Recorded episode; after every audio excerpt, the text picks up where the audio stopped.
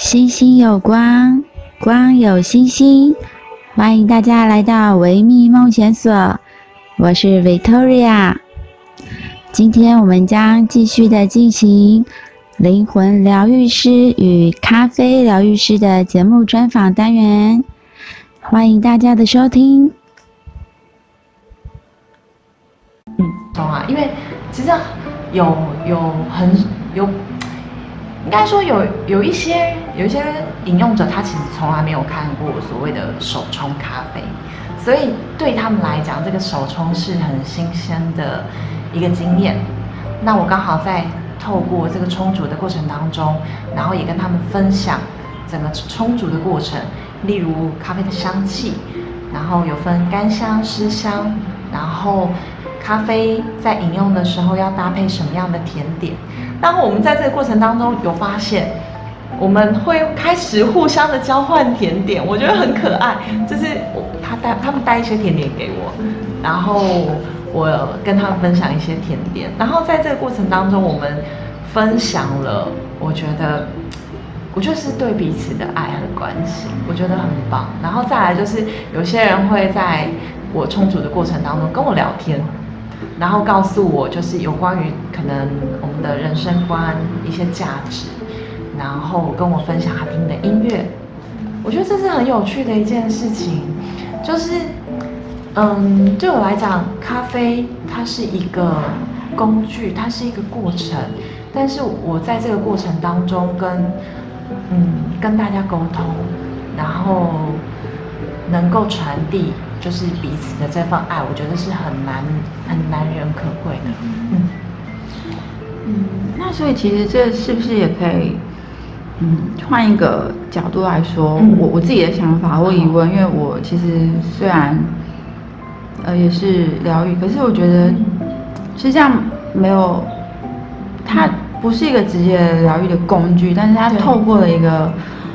所谓的。媒介嘛？就是咖啡水，然后因为大家本身对于这个东西，它就是一个放比较放松，比较的一个，也不是状态，就是在这样的一个心理心态，或者心理，或者是这样的一个状态之下，本身它就是可以让人放松的，所以在所以它是一种，嗯，我觉得也不也不能把它定义成为说方式，而是是说它本身其实，因为因为。回到我们一开始，对，我们所提到的，嗯，呃，我上网 Google 查的一些资料，对，然后我觉得还蛮惊讶，然后其实所以，是不是我们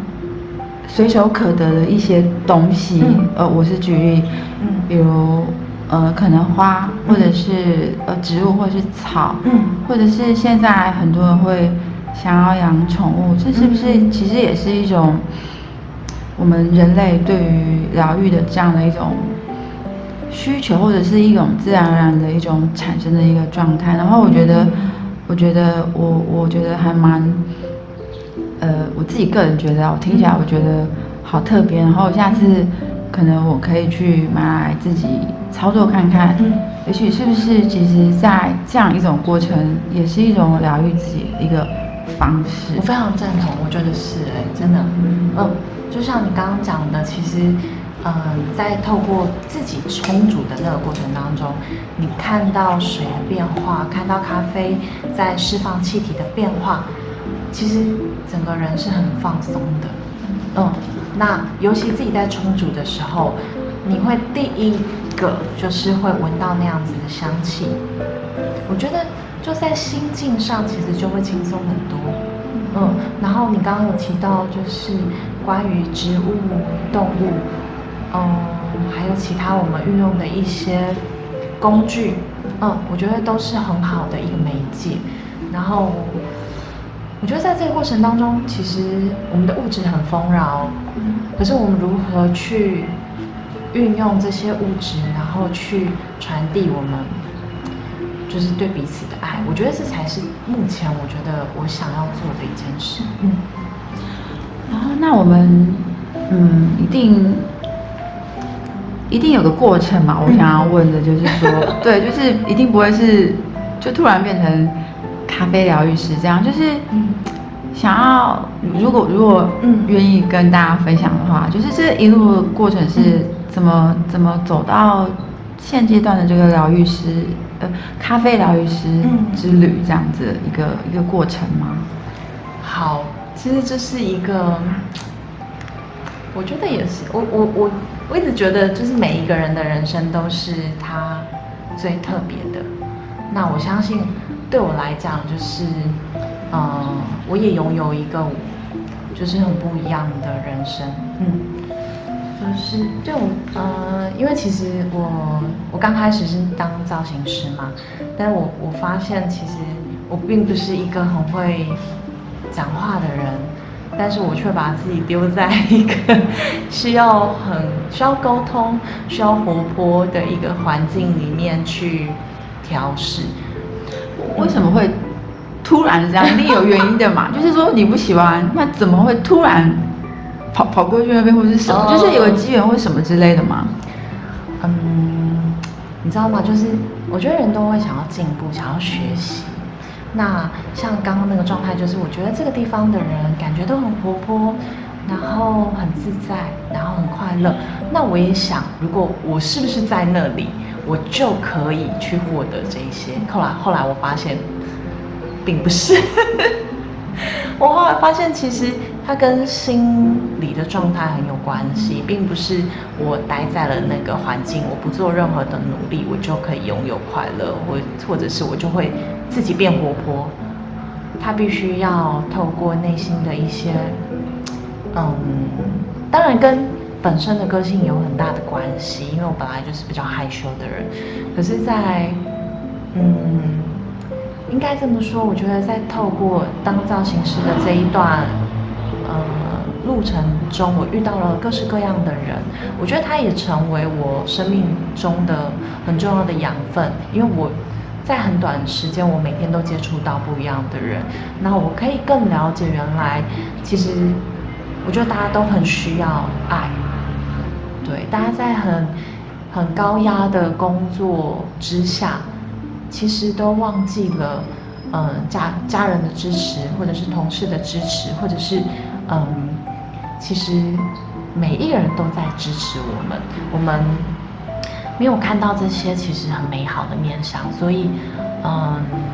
我觉得离开了这个产业之后，我又去买了珠宝，然后接着我又到了，就是到现在这个地方开始冲煮咖啡。那。我觉得冲煮咖啡，我我觉得现在很适合我，是因为它是一个，其实是一个比较安静的工作。那我觉得我也是一个很需要安沉静的工作环境。那在这个过程当中，我可以去用我自己的方式，因为我觉得我我相信每个人都有他自己传递，呃。传递各种方式的能量，有人传递爱，有人传递他的工作的能力，或者是有人去写程式，这就是嗯，大家所存在在这个世界上不同角色的一个为什么会大会存在在这里的原因。对，所以，我不知道未来它会不会改变啦，但是目前我我还蛮喜欢，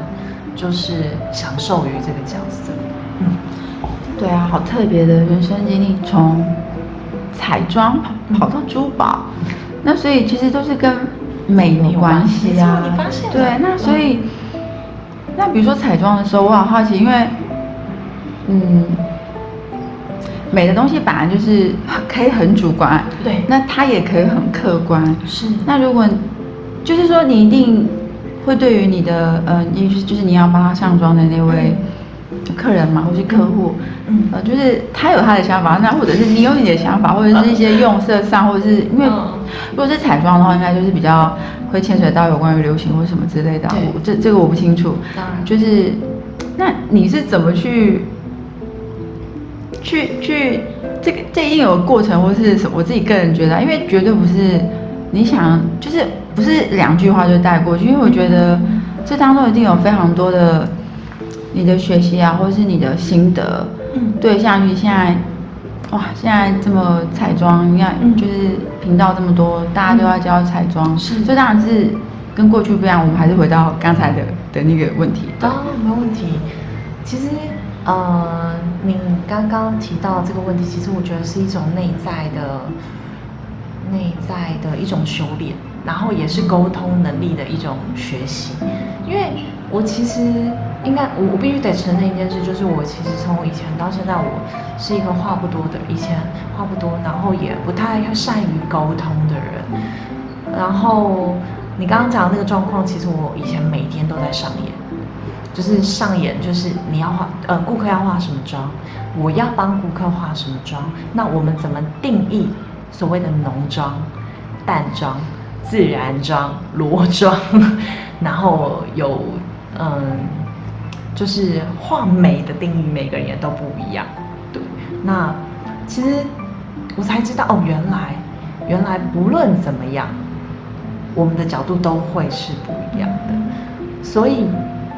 我们如何去透过言语，或者是透过不同的器材，像彩妆，它就是很多工具嘛。我们如何去透过这些工具跟顾客去沟通？我觉得我那个时候并没有做得很好，可是它提醒了我这件事情，就是原来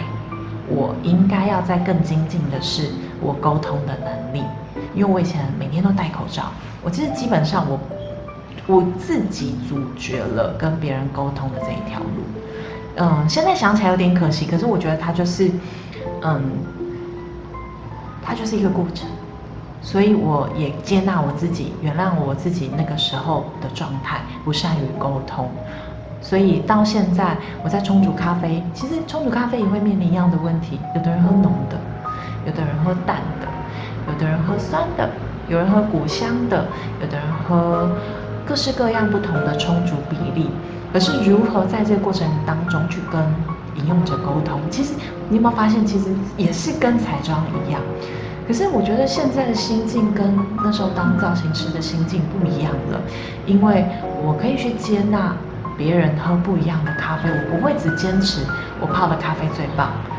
而且我会去跟顾客分享，如果今天他的心情有可能会影响风味嘛。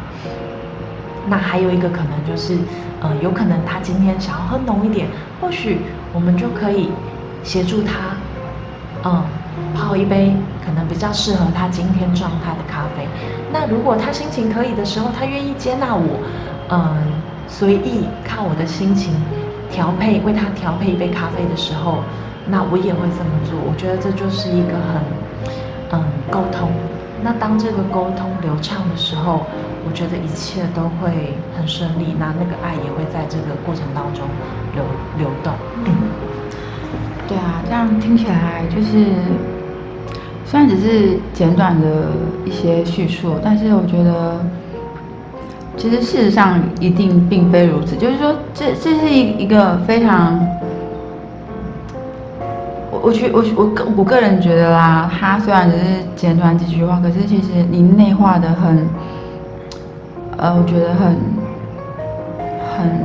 很棒，因为如果这些东西它没有这些经历，这些所有的一切带给你，它没有痛，你没有把它内化，其实你再怎么学习所谓的你刚刚所谓的这个沟通，我觉得也是没有用，就是你把它。内化得很好，然后把它转化或是放大成为爱。为迷梦线索，微迷梦线索，微迷梦线索。今天我们与咖啡疗愈师 Ariel 的节目专访将先进行到此，敬请期待。下一集节目的播出，感谢您今天的收听，我是 Victoria，我们下次再见喽，拜拜。